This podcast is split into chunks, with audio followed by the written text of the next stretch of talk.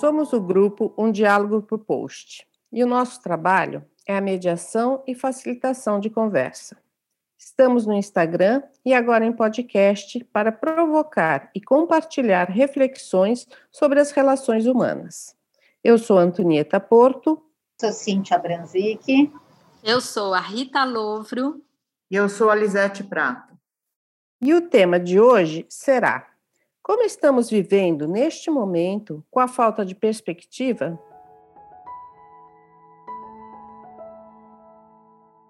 Eu acho que seria interessante a gente fazer um contexto um pouco disso que a gente está vivendo, né?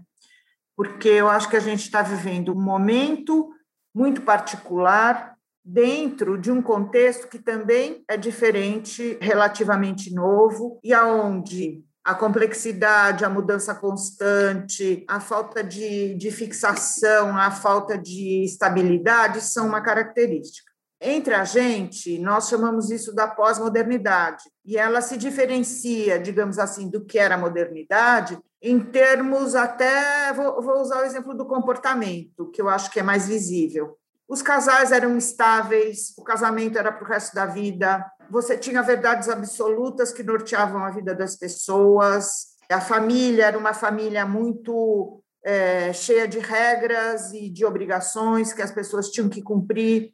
E eu acho que esses valores, que essa forma de viver, acabou não dando conta de uma série de mudanças que acabaram acontecendo. Então, a pós-modernidade é uma forma de olhar para a vida em sociedade que contempla, digamos assim, todas essas transformações.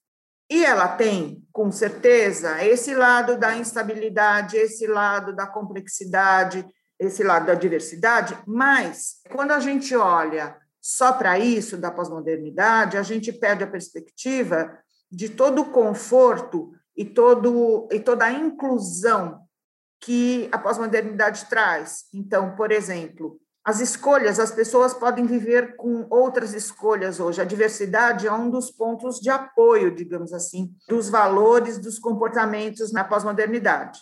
Só que o grande desafio é você conseguir aprender a conviver com isso, né? A conviver num barco que está sempre em movimento, que tem constantes transformações. Então, eu acho que o desafio é você poder, com o tempo, criando formas e estratégias de sobreviver na pós-modernidade. Então, quando eu estava dizendo que o que a gente vive hoje, essa falta de perspectiva, é um momento dentro de um momento que já é um momento distinto, que já é um momento diverso, eu estou falando da continuidade da pandemia e eu acho que não é só uma falta de perspectiva, mas é um certo, um certo desconsolo mesmo. A dificuldade que a gente tem de se relacionar com as pessoas, especialmente para nós que nascemos, que vivemos boa parte da nossa vida num modo, num modo de relacionamento que era muito diferente. Então, eu acho que essa falta de perspectiva, para a gente, ela dói mais, ela impacta mais, eu acho que traz não só tristeza, como traz, pode trazer depressão, pode trazer várias questões difíceis, complexas. O que, vocês acham disso que eu estou dizendo? Eu fico pensando aqui, Lê, quando você fala sobre essa questão da falta de perspectiva, fiquei ouvindo você falar e, e me veio a seguinte pergunta: o que, que essa falta de perspectiva diz para cada um de nós? Né? Eu fico pensando que para cada pessoa que está vivendo, ou para cada família que está vivendo isso, está vivendo de forma totalmente diferente, né? E talvez tenha um olhar para isso que possa, talvez, ser positivo para algumas e negativo para outras. O que, que essa falta de perspectiva nos traz de, de oportunidade, talvez? Talvez uma das coisas é sair da zona de conforto ela chacoalha a gente, né? Eu tenho ouvido muito a palavra medo, de uma forma positiva e não de uma forma negativa. É engraçado que pela primeira vez eu tenho ouvido a palavra medo de uma forma positiva no seguinte sentido: não me paralisa. O medo existe, é bom e ele não me paralisa. Então eu fico me perguntando, assim, até para a gente aqui discutindo sobre isso e talvez é, ouvir vocês, né? Será que é sempre negativo ou a gente pode talvez ter um olhar positivo? Fiquei pensando nisso. Vocês acham, Rita? É, então, conforme a Lisete foi falando, eu fiquei imaginando mesmo esse barco navegando num mar revolto, assim, e trazendo essa época de incerteza que a gente já vinha vivendo, e daí aconteceu a pandemia.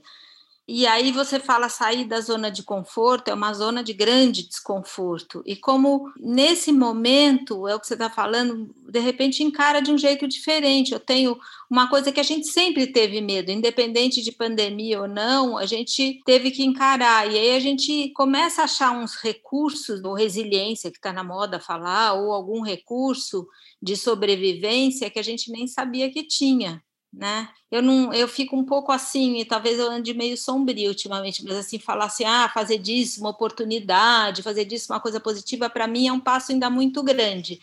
Mas quando você fala, vamos encarar esse medo de uma forma diferente, para mim faz muito sentido. É um recurso que a gente nem sabia que a gente tinha. Não é que a gente precisa ser o, o forte, o guerreiro, não obrigatoriamente, mas de algum jeito a gente vai ter que lidar com isso.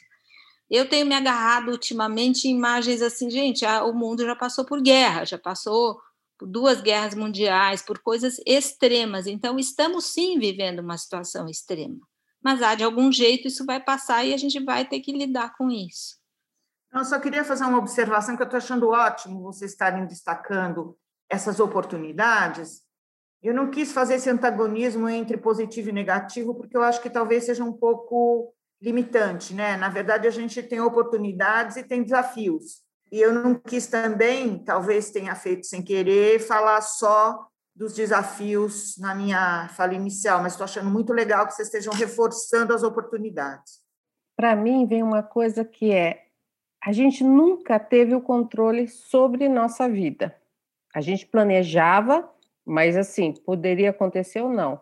E agora eu acho que só está trazendo isso para mais realidade. Então, quanto a gente tem que viver o hoje, planejar dentro do hoje, esse é um desafio, mas assim, é uma realidade que realmente a gente não controla o amanhã. Né? Então, eu acho que entrar em contato com isso que nos desestabiliza. Essa realidade, assim, a gente não sabe o que vai acontecer. Eu, eu, queria tentar entender o que, que nos desestabiliza. O chegar pertinho, Antonieta, é isso que você quer dizer? É que assim, Nunca a gente tem o controle do amanhã. Só que a gente tinha a imaginação que sim, então a gente planejava que nós íamos viajar, que nós íamos sair para encontrar os amigos, e, e agora a gente sabe que a gente não tem esse controle. Então, ter contato com essa nossa não controle do amanhã, que eu acho que desestabiliza. Porque a gente lá no fundo sabia, mas a gente tinha uma imagem que ainda a gente poderia planejar. Então, hoje a gente não consegue mais planejar. Então, é a realidade que a gente não controla. Eu acho interessante isso que você está dizendo, Antonieta, porque realmente eu acho que na minha infância, na minha adolescência, sei lá, enquanto eu era mais jovem, eu acho que a, a vida das famílias ela tinha uma estabilidade que vinha da crença da, da, das pessoas nessa estabilidade.